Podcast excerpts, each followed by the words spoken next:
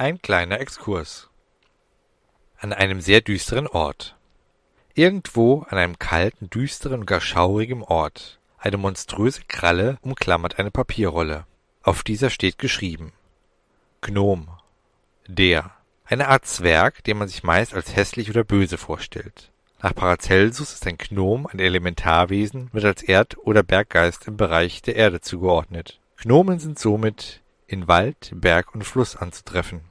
Nach einer anderen Auffassung können sich Gnomen in Gewässern nur vorübergehend aufhalten, weil ihre feinstoffliche Form sich bei längerem Aufenthalt auflösen würde. Gnome sind hinterhältig, Gnome sind auf ihren eigenen Vorteil bedacht. Gnome sind widerstandsfähig, flink, schlau. Gnome wirken schwach, allerdings haben sie ein unglaubliches Charisma, welches sofort betörend bzw. beruhigend wirkt. Gnome haben ein sensationelles Verhandlungsgeschick. Sie wären hervorragende Diplomaten, könnten Kriege verhindern und den Weltfrieden ein Stückchen näher bringen, wenn sie nicht auf den eigenen Vorteil bedacht wären.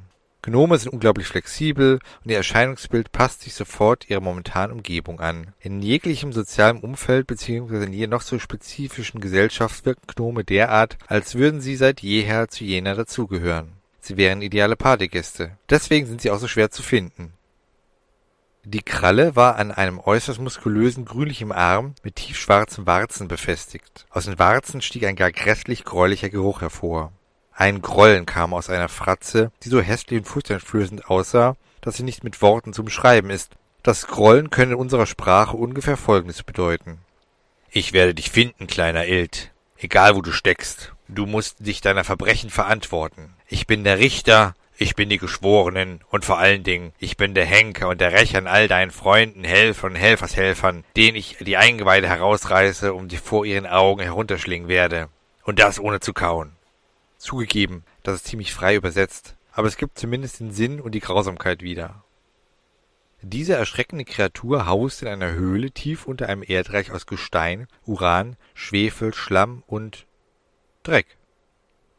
In den benachbarten Erd- und Gesteinsschichten wagte kein Wurm, kein Käfer oder sonstiges zu hausen. Licht war zu spärlich. Licht brauchte diese Kreatur auch nicht. Die Augen, dessen Anzahl wir Ihnen zu diesem Zeitpunkt noch nicht verraten werden, strahlten in einem derartig grün-gelblichen Licht, dass dieses die Netzhaut eines Betrachters stark schädigen würde, wenn einer dagewesen wäre. Das Wesen tauchte einen Federkiel in ein schwarzes Tintenfass und schrieb.